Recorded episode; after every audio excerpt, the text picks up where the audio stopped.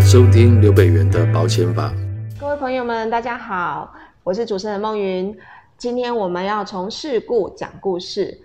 从听故事来了解保险法。我们要来欢迎我们全台湾最会讲法律故事的刘北元老师。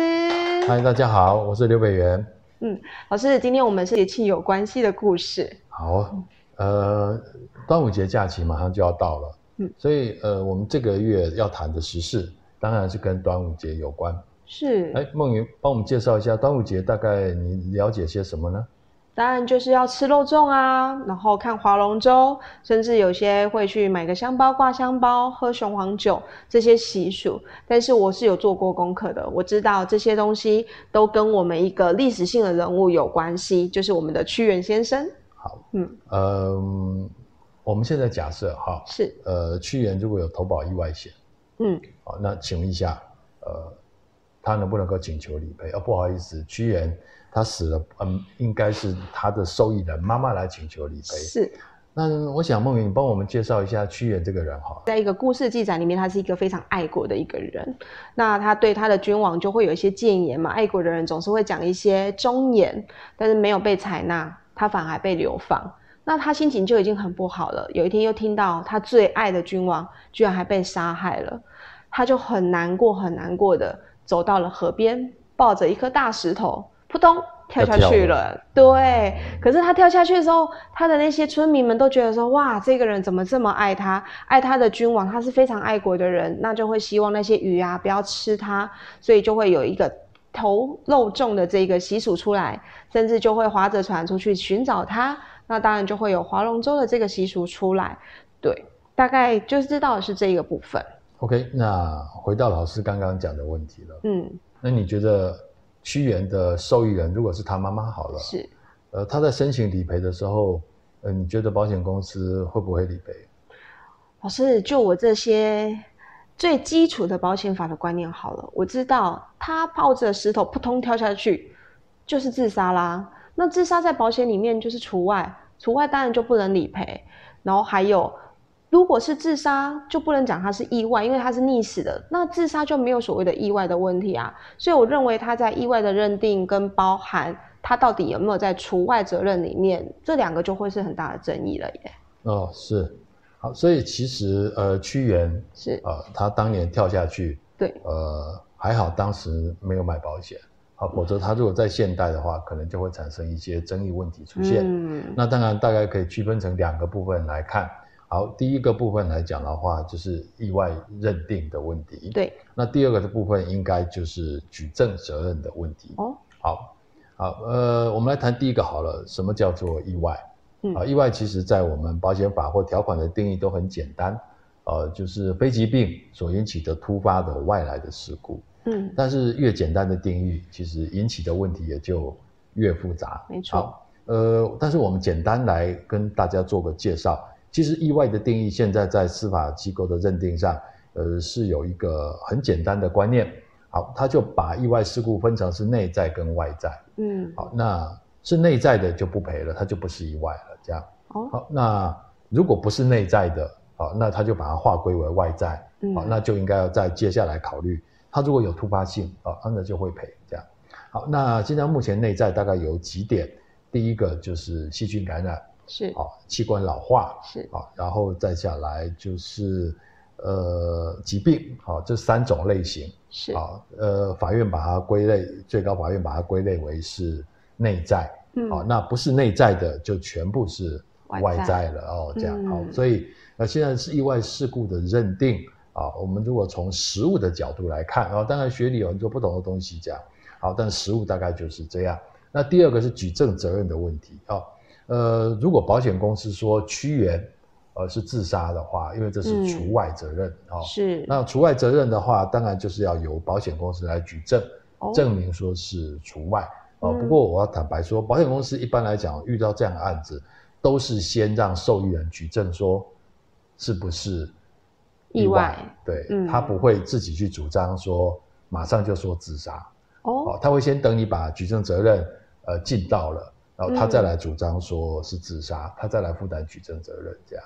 了解，是。嗯，老师，如果依照你刚刚这样谈的意外的认定、除外的责任里面，我有个疑问哎、如果今天屈原他当然他最爱的一个君王离开了，他又被流放到边疆去，他心情不好，心情不好也不一定要去自杀，有没有可能他今天只是抱着一个石头，只是稍微大了一点的石头，走到河边去，他只是想要坐下来，好好的看一下这个河景，不小心扑通滑倒了，滑进去溺死了，结果居然说他是自杀，这也太不公平了。我们在食物上面有没有像这样子，像屈原这个可能是失足不慎失足，结果后来在法院的诉讼上有一个大逆转的故事，是可以跟我们分享？好，呃，不过首先先讲哦，食物上应该没有那么笨的人啦，然后哦河边石头那么 多，好，不需要再抱石头去做这样哦哦，直接到嗯河边就可以找石头坐下来是。好，那我们假设屈原要去的那个河就没有石头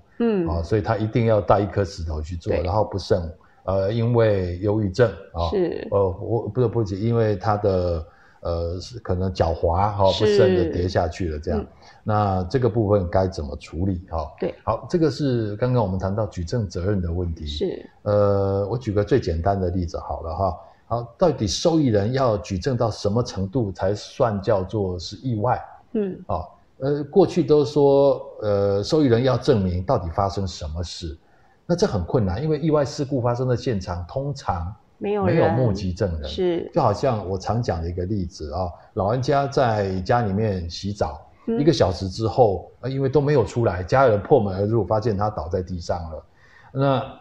保险公司就说：“哦，你要申请意外险是不是啊？嗯那你要告诉我他在里面发生了什么事啊？没有人看到啊，啊，没有人会去看人家洗澡 嘛，对不对？对啊谁知道老人家在里面到底是发生什么事情了？好，嗯所以要譬如说像登山的对失踪了。”对，哦，那要要找找，那到底要找谁来证明他发生什么事？没有人，没有人能够看到啊、所以说，好，这现在目前法院的做法，对就认为说，受益人如果要证明，呃，到底发生什么事，好难，非常困难，嗯，所以他把举证责任给减轻了，好，就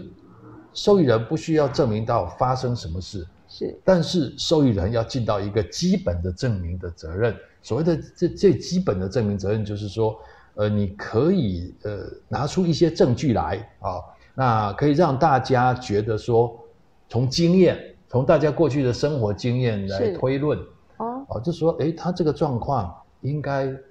有可能是意外的。这样，我举个嗯例子好了。呃，譬如说刚刚我们讲的洗澡跌倒这个状况，嗯，那如果说他头部有也比较严重的外伤，哦，就是摔破头呃，嘛，摔破头的这种状况哦，啊嗯或者说曾经有听到他呼喊的声音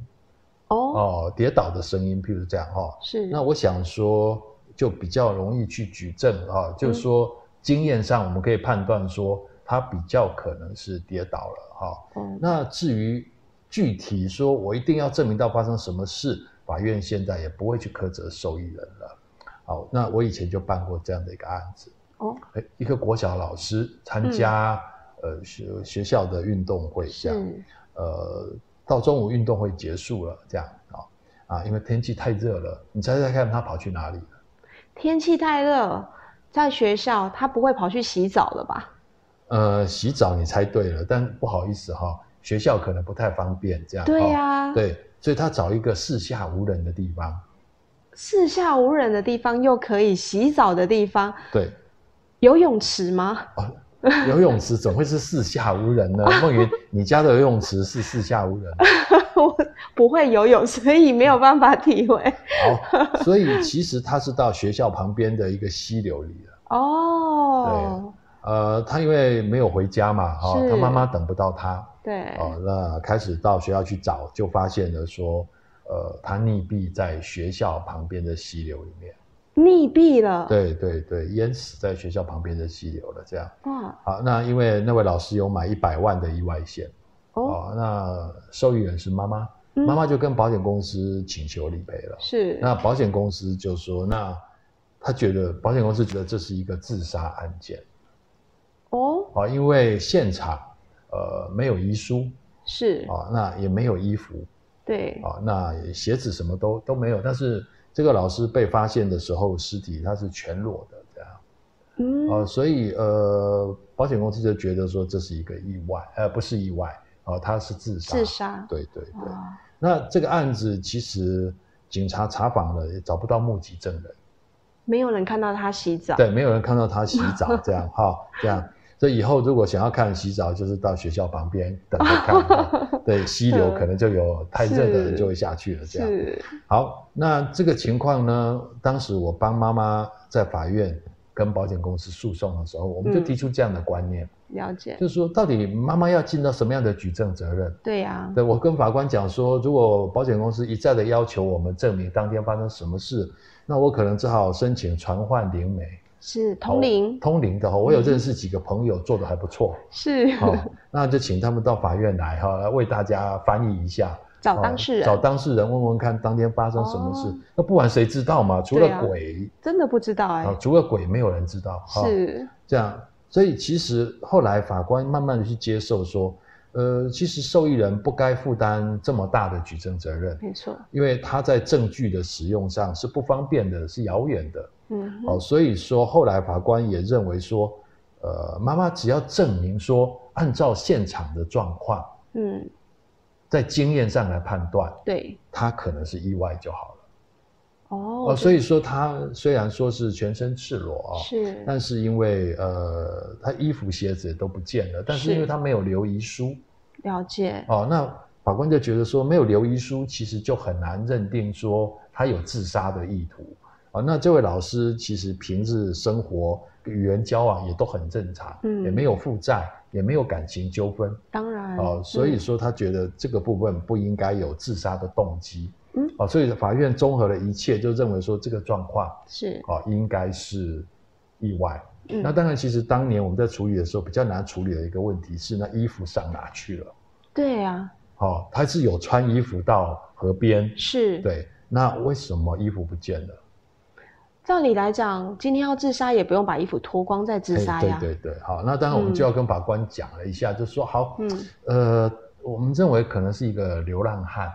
哦哦，有经过这样，嗯对，是，然后感哎看到了鞋子衣服不错，就把它拿走了这样，哦，所以警方沿着河流找了好几公里，都没有找到衣服。哦，对啊，所以当年其实这有个小插曲在。好，那当然从这个案子，我们大家就可以理解到说举证责任的变换。哦本来受益人我要去说明，那个妈妈是要说我女儿当天发生什么事了，是我就跟法官讲，那可能就是天气太热想洗澡，这样又等不到回家，所以到河边脱光了立刻跳下去，是结果没有想到踩到青苔，对不小心头去滑撞到到石头，嗯然后就晕倒溺毙。嗯，然后就讲了这么多，法官说你有证据吗？我说不是，他们叫我讲，我只能这样猜啊。 好像老师有看到这样子，对，好像我看到，啊、不然你叫我怎么证明嘛？对啊，啊，所以以其实这慢慢的就去体会到，受益人的举证责任其实没有办法，呃，嗯跟一般的民事诉讼的案件来等关哈，嗯因为目击的关系，然后有嗯现是场环境的关系，是它都是突发的，了啊解，对，比较难举证这样。哦嗯，其实就老师上面这样子很完整的讲解，我们可以了解到举证责任的分配的问题。那当然，可能这个举证责任就会牵涉到意外理赔的认定。对，好、那这些东西如果我们在应景的故事屈原的这个案例来讲好了，我们可能可以去讲说啊，当时他抱着这个石头，他真的不是，他只是不慎这样子滑下去。可是如果他这样的情况，因为当时有讲过了，他被流放了，又加上他最爱的这个君王离开了，心情不好，真的，他一定是郁郁寡欢哦不准、以泪洗面，每天这样子的情况之下，如果用现在的医学的角度来看，就会建忧郁议症他，没错，就要到身心科去。结果他到身心科去，真的下了一个重度忧郁的诊断，他真的有这样的病情。那像这样情况之下，把它加进去我们这个案例里面的话，他在申请理赔上有没有可能会造成不同的结局或者不同的影响？好，这梦云问了这个问题哈，其实还蛮吻合这个屈原当时的状况对呀我觉得他应该有，搞不好真的有忧郁症是了哈。好，那如果说有精神方面的疾病，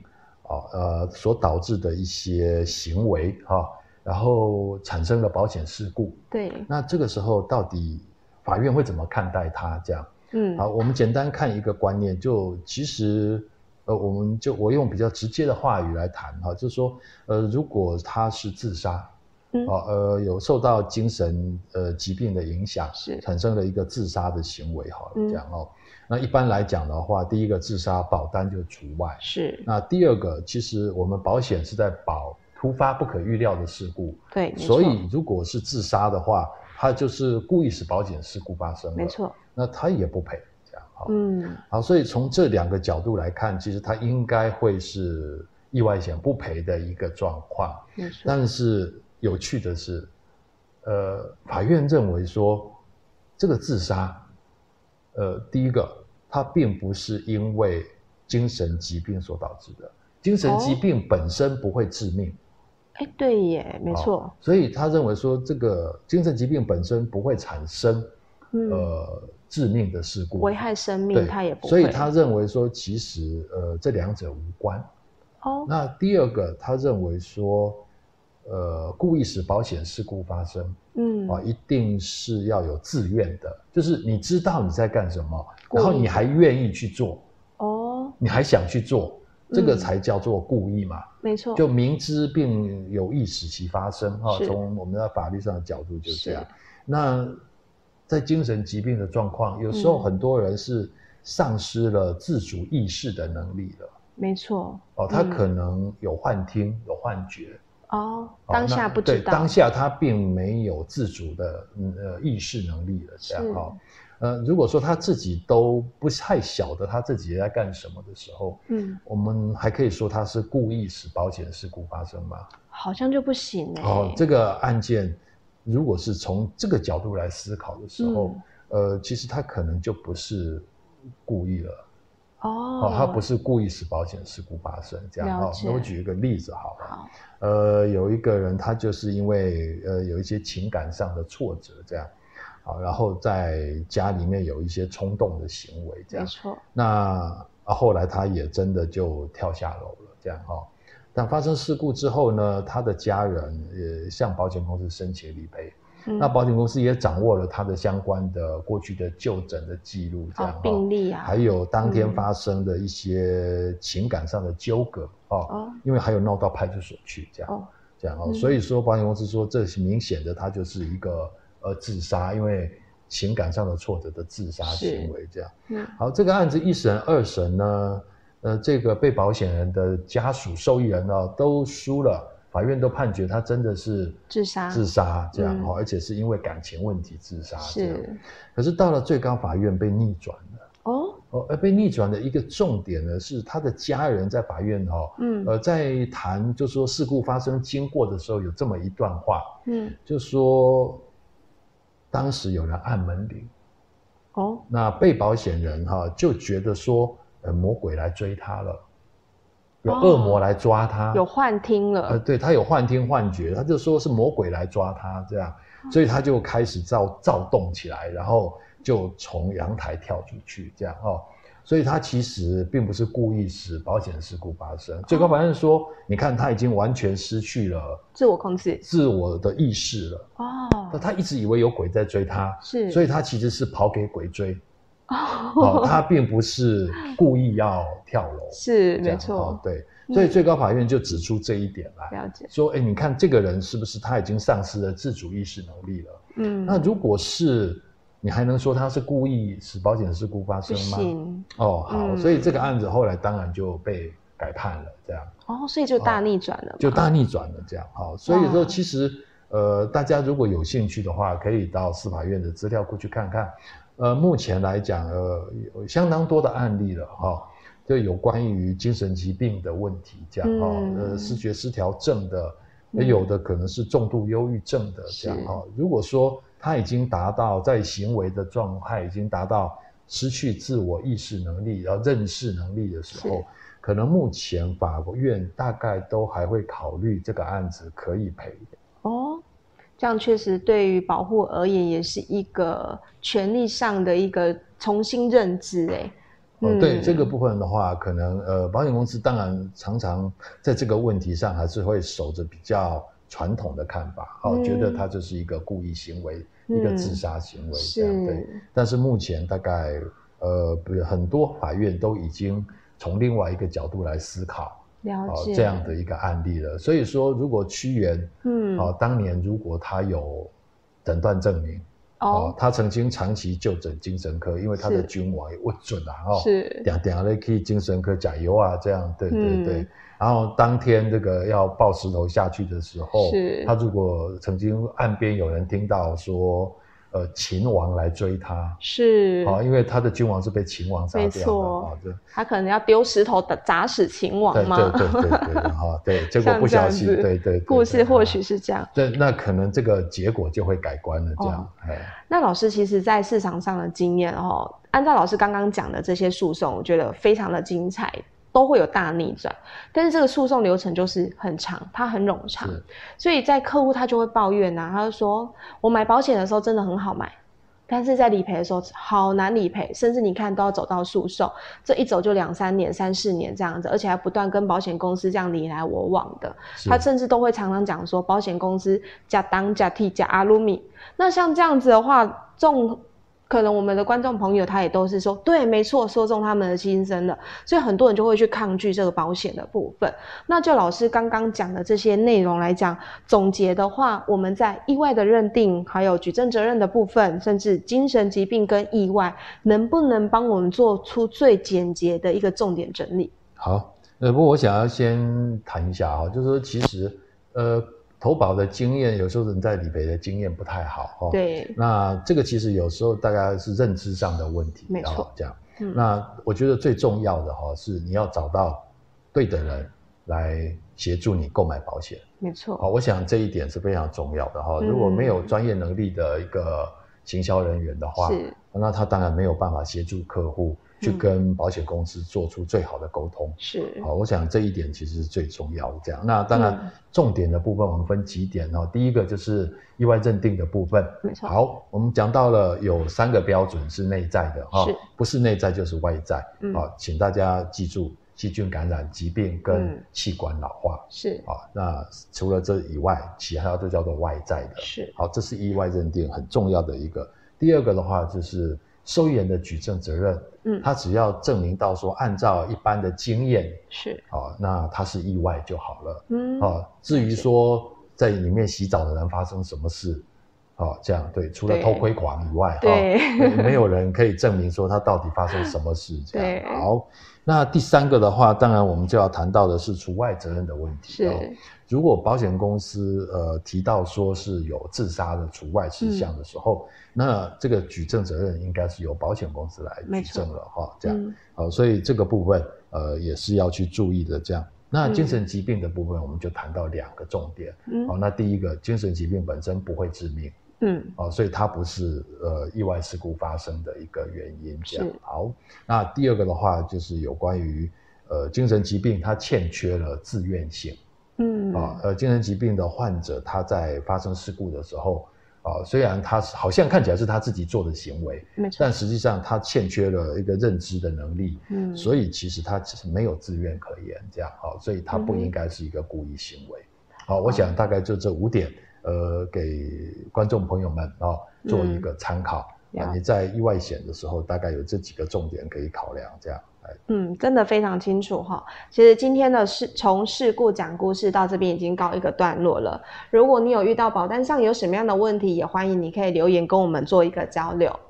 哦，那你今天这样子整个内容，你不知道你喜不喜欢？如果喜欢我们的内容啊，你要记得就是有一个小铃铛，记得要把它点开来追踪，随时就可以 follow 到我们最新的讯息。